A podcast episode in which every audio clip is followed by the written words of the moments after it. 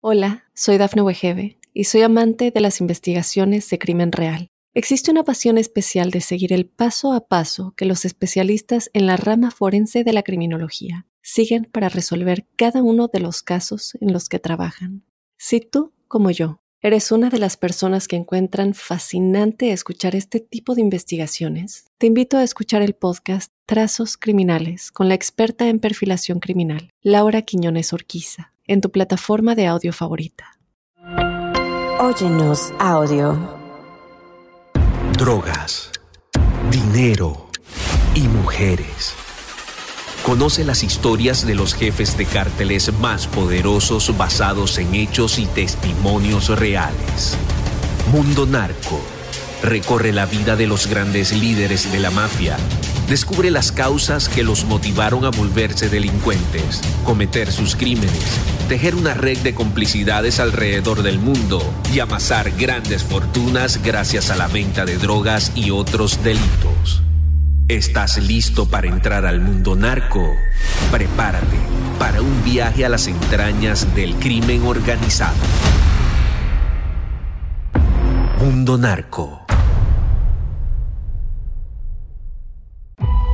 Bienvenidas y bienvenidos a Mundo Narco, un espacio donde recorreremos la vida de los grandes líderes de la mafia, las causas que los motivaron a volverse delincuentes, cometer sus crímenes y tejer una red de complicidades alrededor del mundo gracias a la venta de drogas y otros delitos. Recuerden ustedes que este es un viaje a las entrañas del crimen organizado. Episodio número 23 y como cada episodio, pues me complace presentar a mi colega y amigo Jesús Lemus Barajas, un gran y connotado periodista mexicano, autor de varios libros acerca de narcotráfico y de sus nexos con la clase política y empresarial de México. Episodio 23, mi querido Jesús, ¿cómo estás? Buen día, buena tarde, buena noche.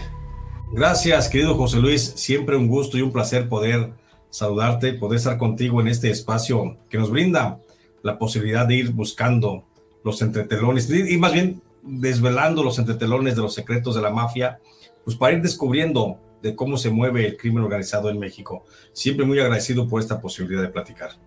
Mi querido Jesús, el placer es mío. Vamos a episodio, insisto, número... Pues hago, mucho hincapié en el número del episodio 23 porque hemos hablado ya en, varios eh, segmentos y en varios programas del exsecretario de Seguridad Pública de México, Genaro García Luna, quien pues ya fue acusado por las autoridades de Estados Unidos de varios cargos acerca y relacionados con narcotráfico. ¿De qué se le acusa? Nada más para dar un breve, una breve introducción. Esta acusación criminal con número CR19576 acusa al exfuncionario de tres delitos al menos de manera principal.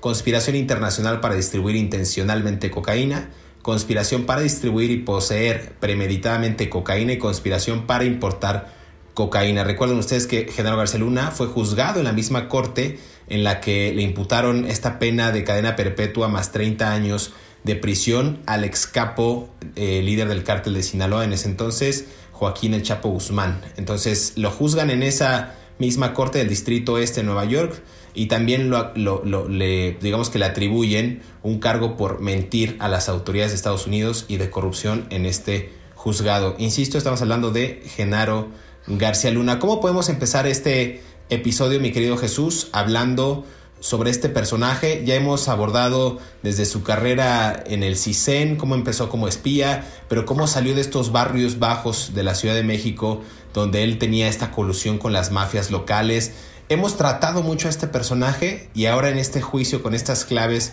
que nos dieron lamentablemente y lastimosamente las autoridades de Estados Unidos, logran hacerle, entre comillas, un poquito de justicia a todas esas víctimas del narcotráfico que, pues, en colusión con Genaro García Luna, estas organizaciones lograron penetrarse y establecerse de manera, pues, ampliamente en México, en la República.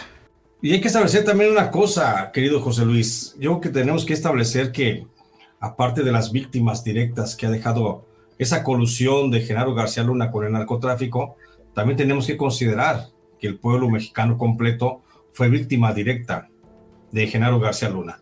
Porque Genaro García Luna tenía un cargo muy importante, fue llevado hasta la Secretaría de Seguridad Pública por el presidente Felipe Calderón y terminó traicionando a todo y a todos constituciones, leyes, tratados, acuerdos internacionales, eh, pactos de moralidad, pactos políticos, de todo, de todo terminó violentando Genaro García Luna y se perfila a ser el principal traidor del Estado mexicano en el combate a las drogas. Yo creo que en, toda la historia del país, ¿eh? Yo no, no, no recuerdo un, traidor más, más claro y más preciso que este Genaro García Luna por la forma en, de la que se valió del poder del Estado mexicano para ponerse al servicio del narcotráfico y lograr grandes beneficios económicos.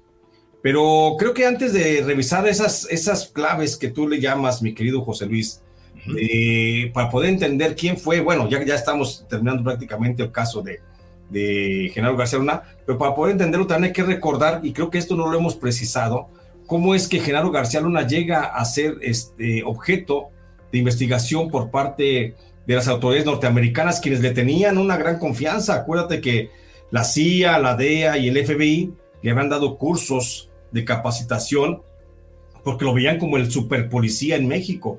¿Y cómo es que termina siendo llevado ante la corte? Bueno, pues hablemos de que primero desfalcó el fondo eh, de, inversión que el gobierno norteamericano le estaba aportando a México a través del, plan Mérida. Ahí hay un gran desfalco, hay un desfalco millonario, que eso fue lo, lo primero que prendió las luces en el gobierno norteamericano. Después habremos de recordar que otros actores políticos, otros actores más bien del narcotráfico, más que políticos del narcotráfico, comenzaron a señalarlo para tratar de salvar su situación frente a la justicia norteamericana. Tal es el caso de Edgar Valdés Villarreal, perdón, de Edgar Beitia, el ex fiscal de Nayarit, que termina deposando una serie de declaraciones contra García Luna cuando recibió sentencia y eso le ayuda a disminuir.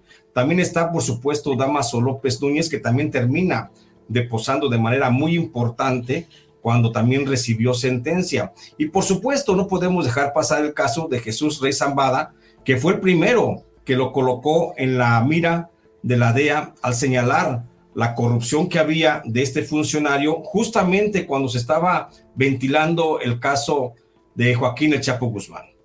Y a esto hay que agregar, bueno, que otros actores, que otros actores del narcotráfico, como, Sergio Enrique Villarreal Barragán, que se ha convertido en un testigo como de cajón, como de buró del gobierno norteamericano, pues también habló. Entonces fueron todas estas, todos estos señalamientos que se fueron conjuntando, los que a final de cuentas eh, le prenden muy claramente las alertas al gobierno norteamericano y es cuando el gobierno norteamericano dice, vamos a ver qué pasó y comienzan y en el primer sondeo que hacen encuentran millonarias inversiones inmobiliarias de Genaro García Luna y eso es lo que lo lleva justamente ante la justicia norteamericana para tratar de establecer hasta dónde llegaba y si era cierto todas esas versiones que salían desde el narcotráfico que hablaban de un Genaro García Luna coludido con el narco.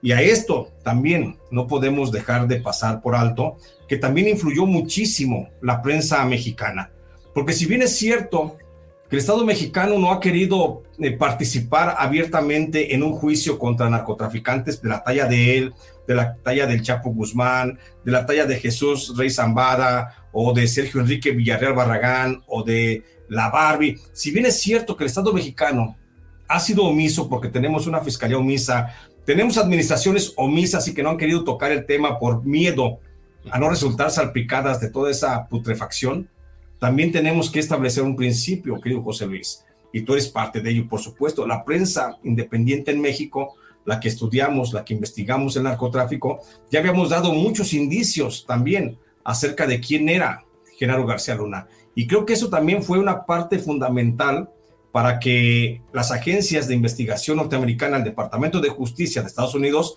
escuchando todas esas voces que salían desde el periodismo independiente de México. Muchísimos periodistas, yo creo una docena de periodistas hemos estado trabajando sobre el tema muchísimo tiempo antes, antes siquiera de que fuera Genaro García Luna señalado. Eso fue también lo que hizo que el gobierno norteamericano este, se pusiera en acción y que a lo mejor, sin esperar una reacción del gobierno mexicano, fueran justamente por Genaro García Luna.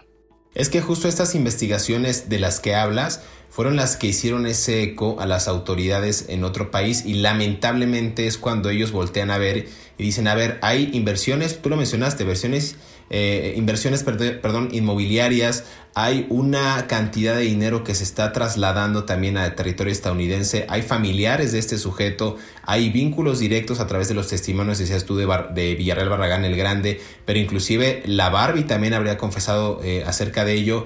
Antes habían tenido a un testigo protegido, a Vicente Zambada Niebla, Vicentillo, que inclusive ya hablaba de estos, este tipo de nexos entre la clase política y empresarial con el narcotráfico. Entonces no era ajeno esa dinámica. Genaro García Luna me parece que vivió muchos años de bonanza, vivió muy libre, muy suelto de tanto las autoridades mexicanas porque sabía que eran fácilmente corrompibles e inclusive que si el dinero del narco salpica eh, a todos pues es todavía mejor, ¿no? Entonces creo que ahí esa dinámica que él gestó de la creación, digo yo, en esos años ya del narcoestado como tal, la República Mexicana establecida como un narcoestado, no tendría razón de ser el narcotráfico sin la ayuda y el poder del Estado, ¿no? Eh, en, algún libro que, que, en el libro Narco Juniors que, que escribí hace unos años, yo decía, no, no hay tanto, o sea, no, no, no, se entiende el poder del narcotráfico sin, sin la ayuda del Estado, pues cada presidente se da el lujo de tener hasta su propio capo, ¿no? Entonces, cada administración hemos visto cómo se empodera el cártel Jalisco Nueva Generación, el cártel de Sinaloa, o inclusive segmentado por administraciones locales, ¿no? Y eso pasó con la venia de este sujeto que tenía pues como principal tarea la procuración e inclusive la seguridad pública del país. Pero déjame hacer una pausa, mi querido Jesús, en este primer bloque, ya que estamos terminando con Genaro García Luna. Los detalles del juicio vamos a platicarlos en el siguiente segmento. No se despegue.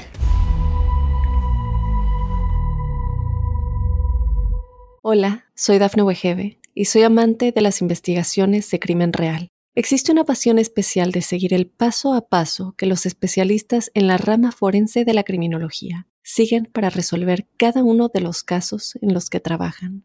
Si tú, como yo, eres una de las personas que encuentran fascinante escuchar este tipo de investigaciones, te invito a escuchar el podcast Trazos Criminales con la experta en perfilación criminal, Laura Quiñones Orquiza, en tu plataforma de audio favorita. Pasaron más de 12 días de testimonios en los que ex líderes del narcotráfico y ex policías mexicanos declararon en contra del entonces secretario de Seguridad Pública del país azteca, Genaro García Luna, acusándolo de recibir dinero proveniente de la delincuencia organizada a cambio de protección gubernamental. Durante este periodo, el jurado tuvo la oportunidad de escuchar a 27 testigos que describieron cómo operaba el cartel de Sinaloa con la anuencia del que era funcionario público, cómo se reunía con prominentes varones de la droga e incluso cómo propició el libre tránsito de estupefacientes en puertos, aeropuertos y carreteras. La defensa legal de García Luna culminó su trabajo el 21 de febrero de este año con el testimonio de la esposa del indiciado, Linda Cristina Pereira, la única colaboradora en declarar a favor del acusado. Ella aseguró que tanto los bienes como la fortuna que amasaron en México fue gracias al trabajo y ahorro de ambos. El pasado 15 de febrero, inició la etapa de conclusiones del caso en la que los fiscales y defensores de García Luna decidirán si el acusado es culpable o inocente. La fase culminó el 16 de febrero y casi de inmediato el jurado comenzó a realizar sus deliberaciones. Hasta el momento, las pruebas contra García Luna han sido dichos de ex narcotraficantes y ex funcionarios públicos, quienes aseguran que le pagaron directamente los sobornos al entonces director de la AFI y otrora secretario de Seguridad Pública Federal durante la administración del expresidente Felipe Calderón. Sin embargo, no aportaron alguna evidencia de los testimonios. El futuro de García Luna está por definirse.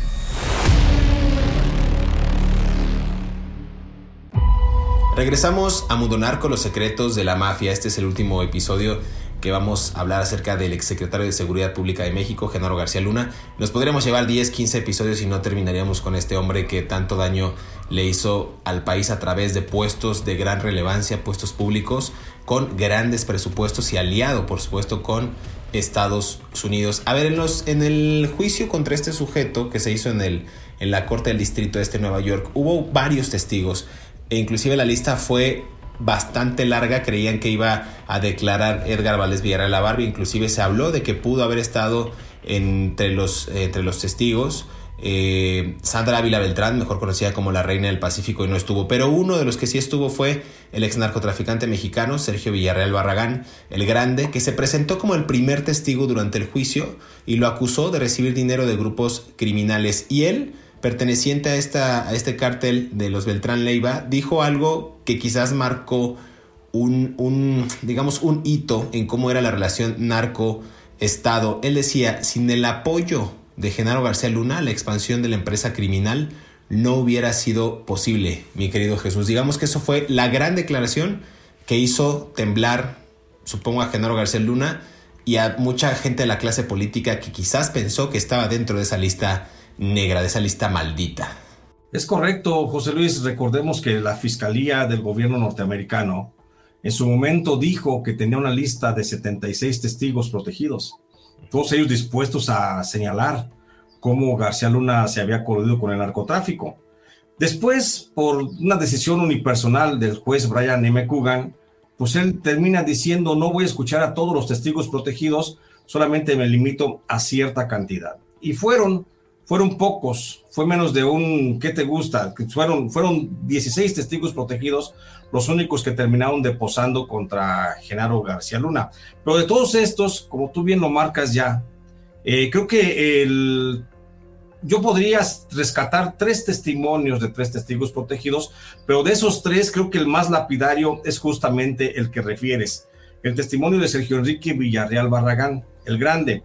El grande, recordemos que era un sicario de los hermanos Beltrán Leiva. Él estaba al servicio de Arturo Beltrán Leiva y Arturo Beltrán Leiva era el que le pagaba a Genaro García Luna justamente a través de Sergio Enrique Villarreal Barragán.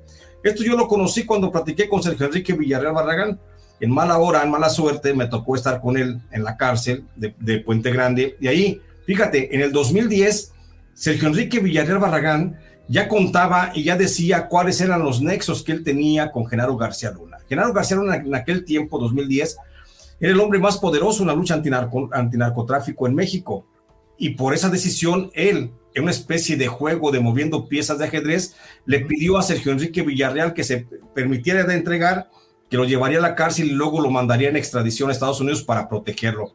Sí le cumplió, sí se dieron así las cosas. Y por eso Sergio Enrique Villarreal me pudo contar muchas cosas estando dentro de la prisión de cómo era el trato con, con Genaro García Luna.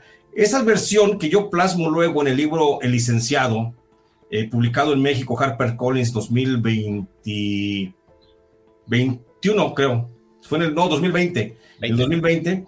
Eh, esas versiones es lo que luego se viene a dar a conocer justamente en el testigo. Sergio Enrique Villarreal Barragán refiere de manera muy precisa cuánto le pagaba, cómo le pagaban los, los, los millones de pesos a Genaro García Luna para mantener el control de la Policía Federal Preventiva y que la Policía Federal Preventiva operara prácticamente como un grupo aliado del cártel de los Beltrán Leiva y también a veces del cártel de Sinaloa. Esas declaraciones de Sergio Enrique Villarreal, que incluso dijeron cómo en alguna ocasión fue Sergio Enrique Villarreal el secuestrador del propio Genaro García Luna y lo llevó a la fuerza al secretario de Seguridad Pública de México, lo lleva a la fuerza a donde está Arturo Beltrán Leiva, pues yo creo que fueron lapidarias. Ante eso no, no había forma, porque un secretario de Seguridad Pública en México que es sometido por un narcotraficante solamente se entiende bajo una razón, bajo la razón de la corrupción. Y eso lo estableció de manera muy precisa Sergio Enrique Villarreal. Yo agregaría también a otros dos testigos que fueron muy importantes en este caso. El testigo, otro de los testigos es Oscar Nava Valencia, el famoso Lobo Valencia, jefe fundador del cártel del Milenio y que operaba allá en Guadalajara. El Lobo Valencia fue también el que dijo de manera clara, muy precisa, sin equívocos, dónde y cuándo le había pagado millones de dólares a Genaro García Luna para hacer que la Policía Federal Preventiva estuviera al servicio del cártel del milenio. Creo que esa declaración de, de, Oscar Nava Valencia vino a romper también un, un mito que se había establecido en México donde decían que Genaro García Luna solamente se había coludido con el cártel de los Beltrán Leiva y del cártel de Sinaloa. Cuando Nava Valencia aparece con su declaratoria, él como ex jefe y jefe fundador del cártel del milenio estableció que no, estableció lo que muchos periodistas ya habíamos dicho en diversos trabajos periodísticos, que Genaro García Luna tenía nexos de control y de contacto con todos los cárteles de las drogas y que los utilizaba todos para pelear entre sí y para que unos fueran contra otros y le entregaran botines de guerra, tanto en decomisos de drogas y de armas como de detenidos, para que la Policía Federal Preventiva los pudiera presentar como de su propia autoría. Entonces, eso fue muy importante, la declaración de Oscar Nava Valencia. Y yo agregaría un tercer punto más, un tercer este, testigo, el de Jesús, el rey Zambada, el hermano de del Mayo Zambada. Jesús Zambada, si alguien conocía desde sus inicios la corrupción de Genaro García Luna, era justamente Jesús, el rey Zambada, porque Jesús, el rey Zambada, fue el que le pagó, fue el que negoció con Genaro García Luna la primera fuga del Chapo Guzmán de la cárcel de Puente Grande, allá en el 2001, cuando García Luna apenas era el titular de la Agencia Federal de Investigaciones. El señalamiento que hace Jesús Reina, perdón, Jesús Rey Zambada, estableciendo quién es y cómo se dan esas relaciones, cuándo paga, cuánto paga, las cantidades millonarias precisas que dice que le pagó a Genaro García Luna, creo que eso es eh, lapidario, a final de cuentas, para García Luna, y no hay forma de que se pueda sacudir esas acusaciones que a final de cuentas son las que lo van a sepultar y son las que lo van a llevar a declararlo culpable en este juicio.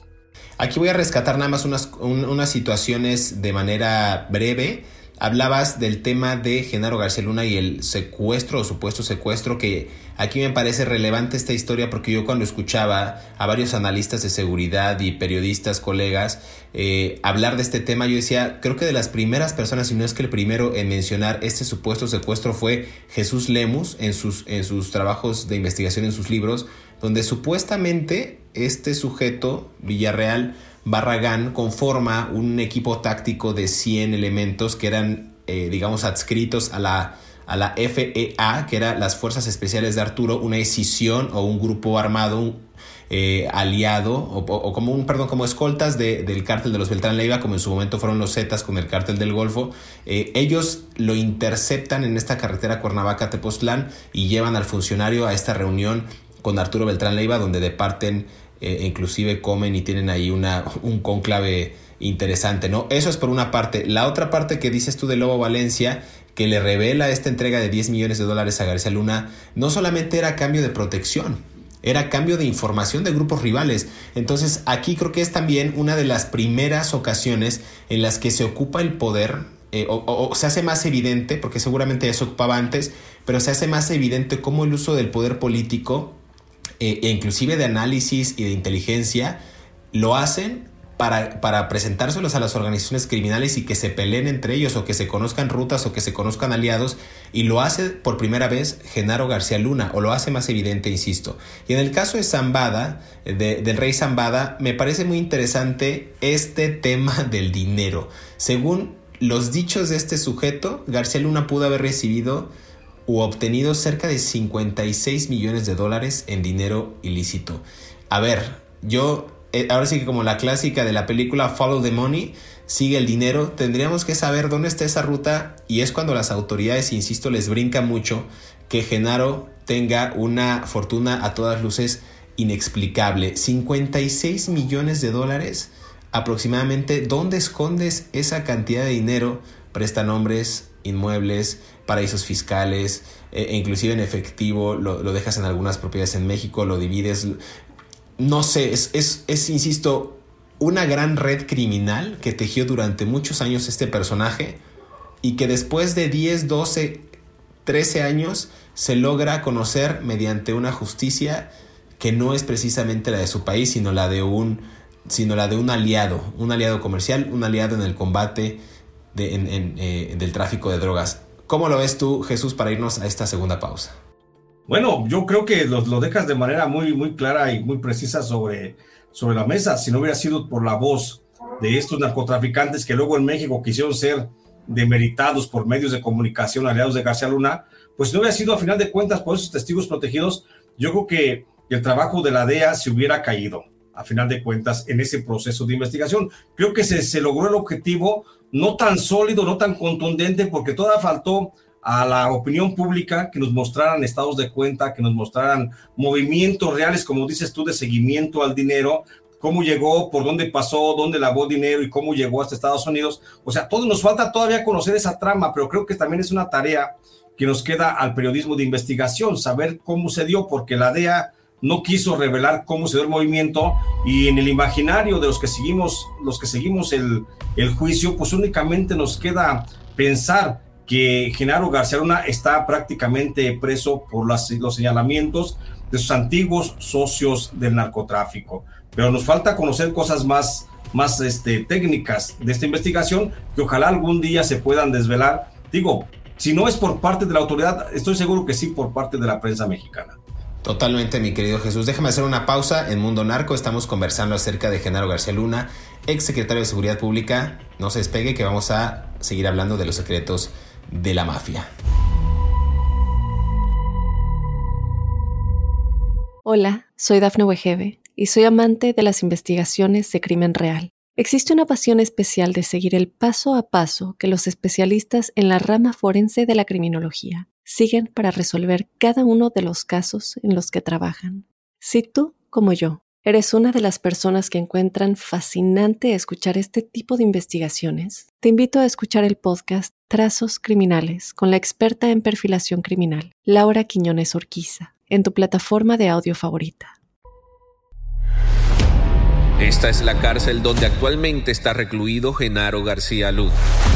El pasado 21 de febrero, el ex secretario de Seguridad Pública de México, Genaro García Luna, fue hallado culpable de cinco cargos que pesaban sobre él, de acuerdo con el documento de la Fiscalía de Estados Unidos, que contiene la acusación criminal con número CR 19576.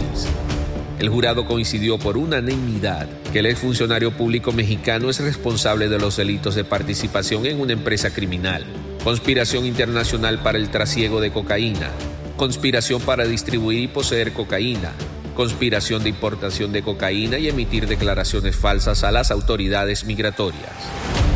A raíz de esta decisión, de la Corte del Distrito Este en Nueva York, a los pobladores en México les surgió el interés de conocer cuál es la prisión en la que está recluido García Luna.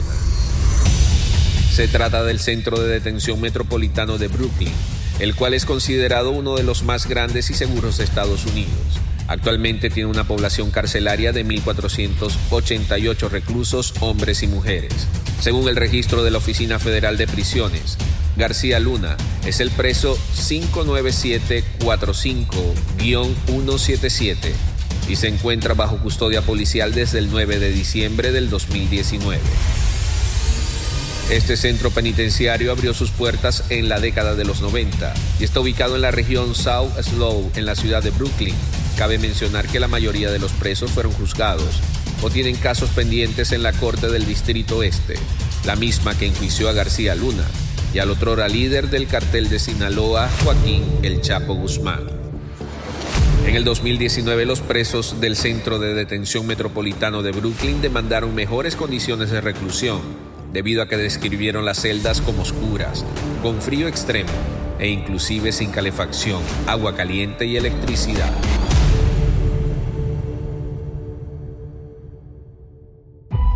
Regresamos a Mundo Narco, los secretos de la mafia. Estamos cerrando este episodio de Genaro García Luna.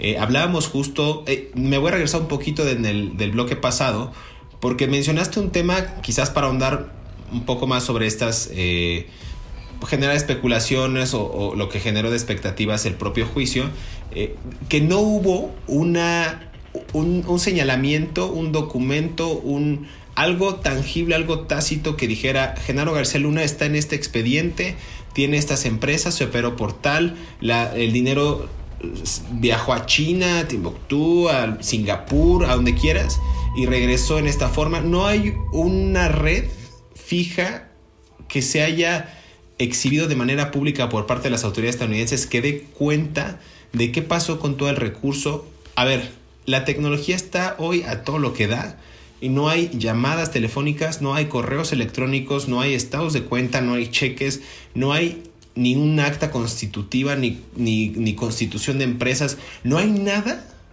que diga que Genaro García Luna hizo y operó bajo ese modo o bajo ese esquema, a mí me parece en verdad inaudito que las autoridades estadounidenses teniendo todo no hayan mostrado ningún elemento. ¿Por qué crees que lo harían, querido Jesús? ¿Por estrategia? ¿Por qué no quieren que haya involucramiento de otras organizaciones de Estados Unidos? No se habla de cárteles tampoco allá, no se habla de líderes de la mafia allá, no se habla de empresas que están vinculadas en Estados Unidos. Eso a mí me parece muy raro, que no, que no exista hasta ahorita o que sea público, más bien que no sea público todo este, todo este engranaje criminal. Exactamente, José Luis. Eh, es increíble cómo la Fiscalía del gobierno norteamericano, en un juicio tan importante, eh, limita prácticamente ante la opinión pública, limita la acusación de García Luna a la participación de los testigos, que son por supuesto testimonios muy sólidos y que no tienen mayor este cuestionamiento. Hay que decirlo también de esa forma, pero también creo que nos queda de ver ahorita en un mundo tan digitalizado, tan con tanta tecnología, es, increíble que no se haya presentado una sola captura de pantalla a lo largo del juicio, cuando, por ejemplo, te puedo poner el caso del general Salvador Cienfuegos Cepeda. El caso del, del, general Salvador Cienfuegos Cepeda, cuando fue acusado de narcotráfico allá en Estados Unidos, pues prácticamente su caso se fincó en el mundo de la tecnología. Fueron, no te miento, y porque aquí tengo el expediente, han de ser como algunas 300 capturas de pantalla de mensajes de texto que se mandaba el general con miembros del cártel de Francisco Patrón Sánchez, hablándose y diciéndose dónde pagaban, dónde movían la droga, cómo la movían, cómo estaba el contacto.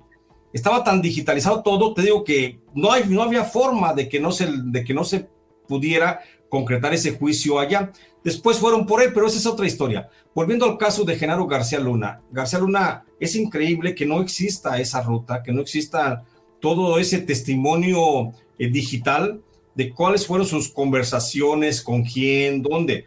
Y a tu pregunta, sale la suspicacia, por supuesto, a, preguntar, oye, ¿por qué no se hizo, hizo esto? Yo pienso que se, evitó porque se evitó la difusión de estas informaciones digitales para no poner en riesgo a miembros del gobierno norteamericano coludidos con Genaro García Luna, porque esa es otra arista que tenemos también que pensarla. Todo lo que hizo Genaro García Luna es imposible que lo hubiera hecho un solo hombre desde el lado mexicano sin que hubiera tenido alguna participación, alguna colaboración de alguien del gobierno norteamericano. Totalmente. Hay, por supuesto muchos, eh, muchos este, funcionarios públicos de alto nivel en Estados Unidos en en sectores de la defensa nacional, en sectores de la inteligencia, en sectores de, del tesoro o de la procuración de justicia, estuvieron relacionados con Genaro García Luna. Pero eso el gobierno norteamericano los cuide, los protege y nunca los vamos a ver en prisión. Aquí el único chivo expiatorio que vamos a ver, pues es justamente a Genaro García Luna, quien terminó con, una, con un señalamiento por parte del gran jurado, con un señalamiento de culpable sobre todos los cargos que tú dijiste al principio, de todos los cargos que le imputaron. Es lamentable cómo el gobierno norteamericano, en la lucha contra el narcotráfico, decide seguir protegiendo la corrupción de su lado y sí trata de exponer. Y qué bueno que le exponga del lado mexicano, porque así vamos viendo también cómo está estructurado la delincuencia. Pero sí, nos quedan a deber mucho en ese sentido, querido José Luis. Es, es, es, inaudito, insisto, los cargos, nada más para repetir, eh, por los cuales eh, este jurado, conformado por siete mujeres y cinco hombres, coincidió por, unanimidad que el exfuncionario público mexicano es responsable, son los delitos de participación en una empresa criminal, conspiración internacional para el trasiego de cocaína, conspiración para distribuir y poseer cocaína, conspiración de importación de cocaína y emitir declaraciones falsas a la autoridad migratoria. Eh, insisto, el mismo juez que celebró el juicio, valga la redundancia, de Genaro García Luna fue el mismo que pues, celebró el denominado juicio del siglo contra Joaquín El Chapo Guzmán en 2019. Todavía no tenemos un veredicto, no tenemos una sentencia, va a ser hasta el 27 de junio en punto de las 11 horas. Eh, me parece que tiempo de Nueva York cuando el juez Kogan dicte la pena contra el expolítico mexicano, pero se tiene más o menos conocimiento que eh, Genaro García Luna podría recibir una pena mínima de 10 años y una máxima de cadena perpetua por cada uno de los tres cargos, eh, de tres a cinco cargos que pesan sobre él.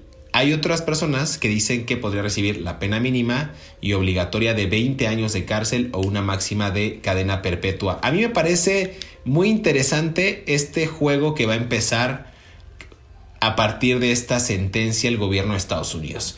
Lo vimos con Vicente Zambada Niebla, el Vicentillo, que fue una pieza clave. Lo vimos con Villarreal Barragán, el grande, que ha estado participando activamente en juicios de narcotráfico en México, pero eh, aplicados o celebrados en Estados Unidos. ¿Tú qué crees, mi querido Jesús, que pase con Genaro García Luna? ¿Lo ves como testigo protegido? El abogado dijo que no se acogería a ningún sistema de testigos, e inclusive que no se declararía el culpable. Yo creo que sí y lo haría hasta el final, así como ya rayando para obtener algún beneficio por parte de la justicia estadounidense. ¿Tú cómo lo ves? Yo pienso, yo pienso que sí. Creo que Genaro García no tiene más salida. Creo que podría recibir una sentencia mínima de 20 años de prisión y podría irse a la máxima de la cadena perpetua. Son, la mínima aún son muchísimos años de prisión para alguien que supuestamente no hizo nada. ¿sí? Entonces, aquí está claramente demostrado que sí es culpable, que sí fue responsable de lo que se le acusó. Y yo creo que ahora, ahora que ha quedado solo y en el silencio de la celda, lo más seguro es que se le han ablandado ya seguramente todas, todas las eh, partes del cuerpo y seguramente debe estar pensando en la posibilidad de cómo salir de la cárcel. Y la única forma de salir de la cárcel es justamente a través de una colaboración con el gobierno norteamericano.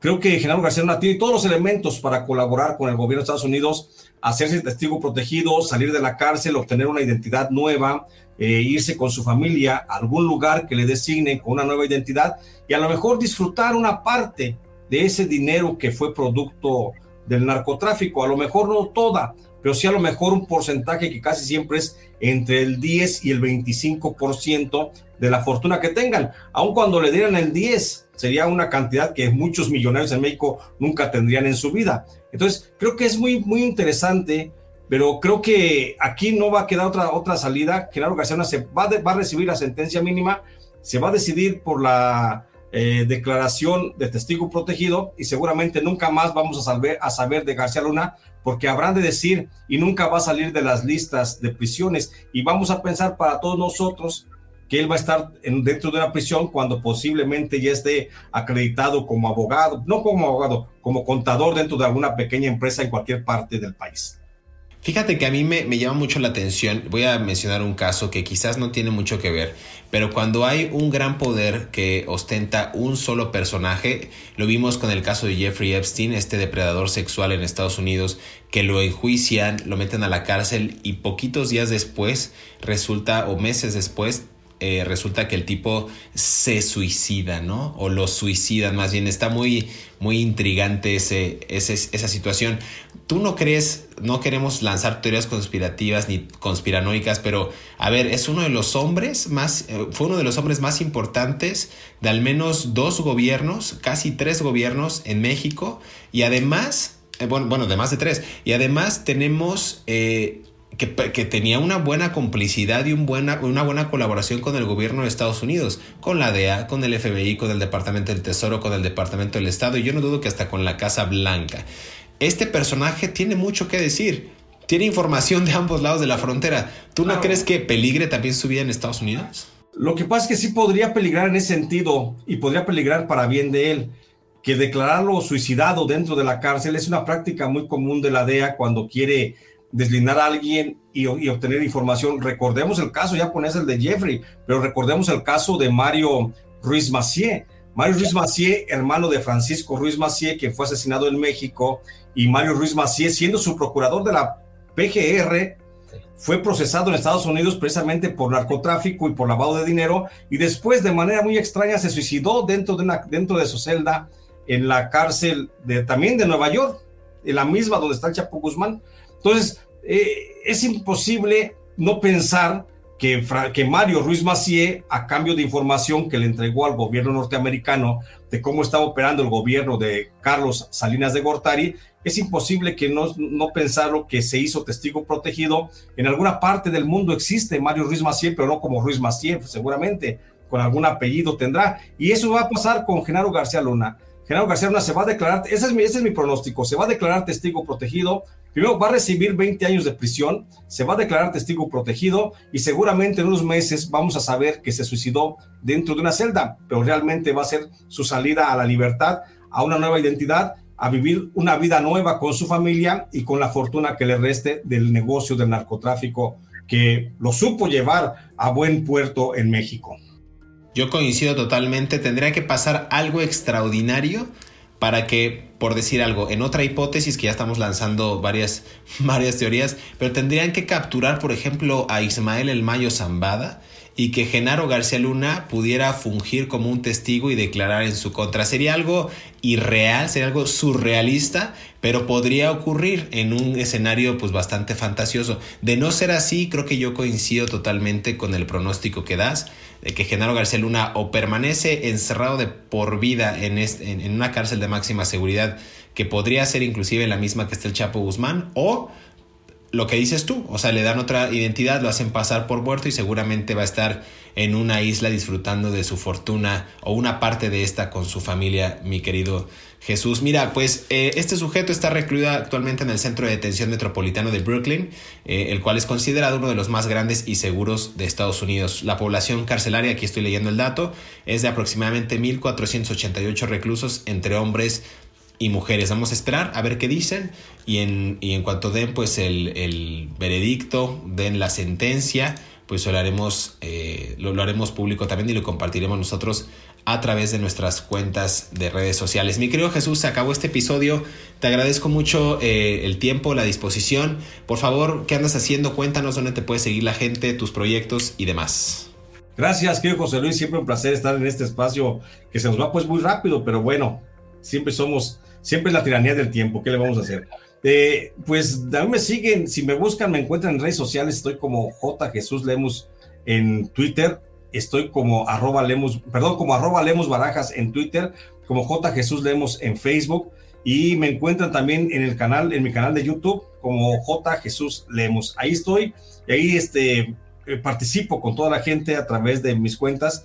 Eh, escribo para Los Angeles Times, ahí me pueden encontrar también en la sección en español y también estoy casi en todas las librerías eh, con cualquiera de mis 12 libros. El más reciente es El Fiscal Imperial, la biografía no autorizada de Alejandro Gersmanero y de cómo Alejandro Gersmanero se está convirtiendo en un lastre para hacer que tropiece la cuarta transformación. El libro también, otro de los libros más recientes, el de Jaque a Peña Nieto, que habla de la corrupción, y por supuesto, El licenciado, que es la historia completa de Genaro García Luna para poder entender el trasfondo de este juicio.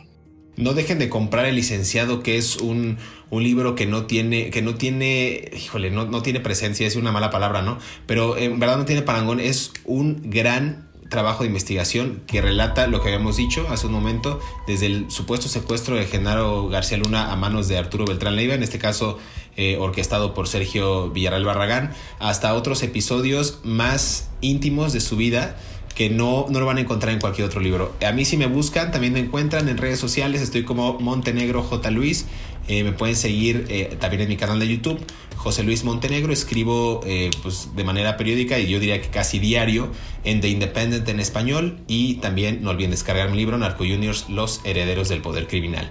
Muchas gracias, nos escuchamos en el próximo episodio de Mundo Narco, Los Secretos de la Mafia.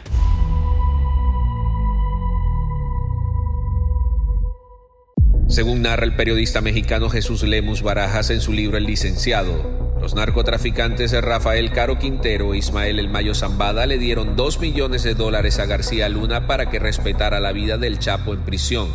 De acuerdo con los dichos del capo José Luis Reina, el plan era que Guzmán Loera no fuera golpeado y tuviera un lugar seguro en cualquiera que fuera la cárcel a la que fuera enviado. Los capos que habrían realizado la transacción con García Luna y en persona fueron Damaso López Núñez alias el licenciado y Jesús Zambada García el rey quien ha reiterado en múltiples ocasiones los nexos con las organizaciones criminales del cartel de los Beltrán Leiva y el cartel de Sinaloa. Antes de que el Chapo fuera trasladado al penal federal de Puente Grande en Jalisco, pasó unos años en el penal de máxima seguridad de Almoloya de Juárez en el Estado de México y antes estuvo en los separos de la extinta EPFP en la Ciudad de México. Según Lemus Barajas, en su lugar, el Chapo fue visitado por García Luna y el hombre de mayor confianza del exfuncionario Luis Cárdenas Palomino, Durante ese interrogatorio, que fue borrado por órdenes del ex secretario de Seguridad, el Chapo sugirió seis acuerdos, además del pago mensual de 100 mil dólares a funcionarios del CISEN, de la PGR y de la dirección del penal. Los acuerdos eran una celda para él solo, una televisión, un área de protección donde su vida no corriera peligro, comunicación con el exterior e inclusive la elección de sus propios custodios y asignarlo al penal de Puente Grande. Todas las demandas se cumplieron, excepto la última, ya que tuvo que pasar dos años y cinco meses en el penal del Antiplano en Almoloya de Juárez, antes de arribar a territorio controlado por el entonces cartel de Guadalajara y el naciente cartel de Sinaloa. Si te gustó este episodio, active el botón de seguir en la plataforma que nos estés escuchando, ya sea en Spotify, Amazon Music, Apple Podcasts o iHeartRadio. Mundo Narco es un producto original de Mundo Now. Todos los derechos reservados. Hola, soy Dafne Wegebe y soy amante de las investigaciones de crimen real. Existe una pasión especial de seguir el paso a paso que los especialistas en la rama forense de la criminología siguen para resolver cada uno de los casos en los que trabajan. Si tú, como yo, ¿Eres una de las personas que encuentran fascinante escuchar este tipo de investigaciones? Te invito a escuchar el podcast Trazos Criminales con la experta en perfilación criminal, Laura Quiñones Orquiza, en tu plataforma de audio favorita.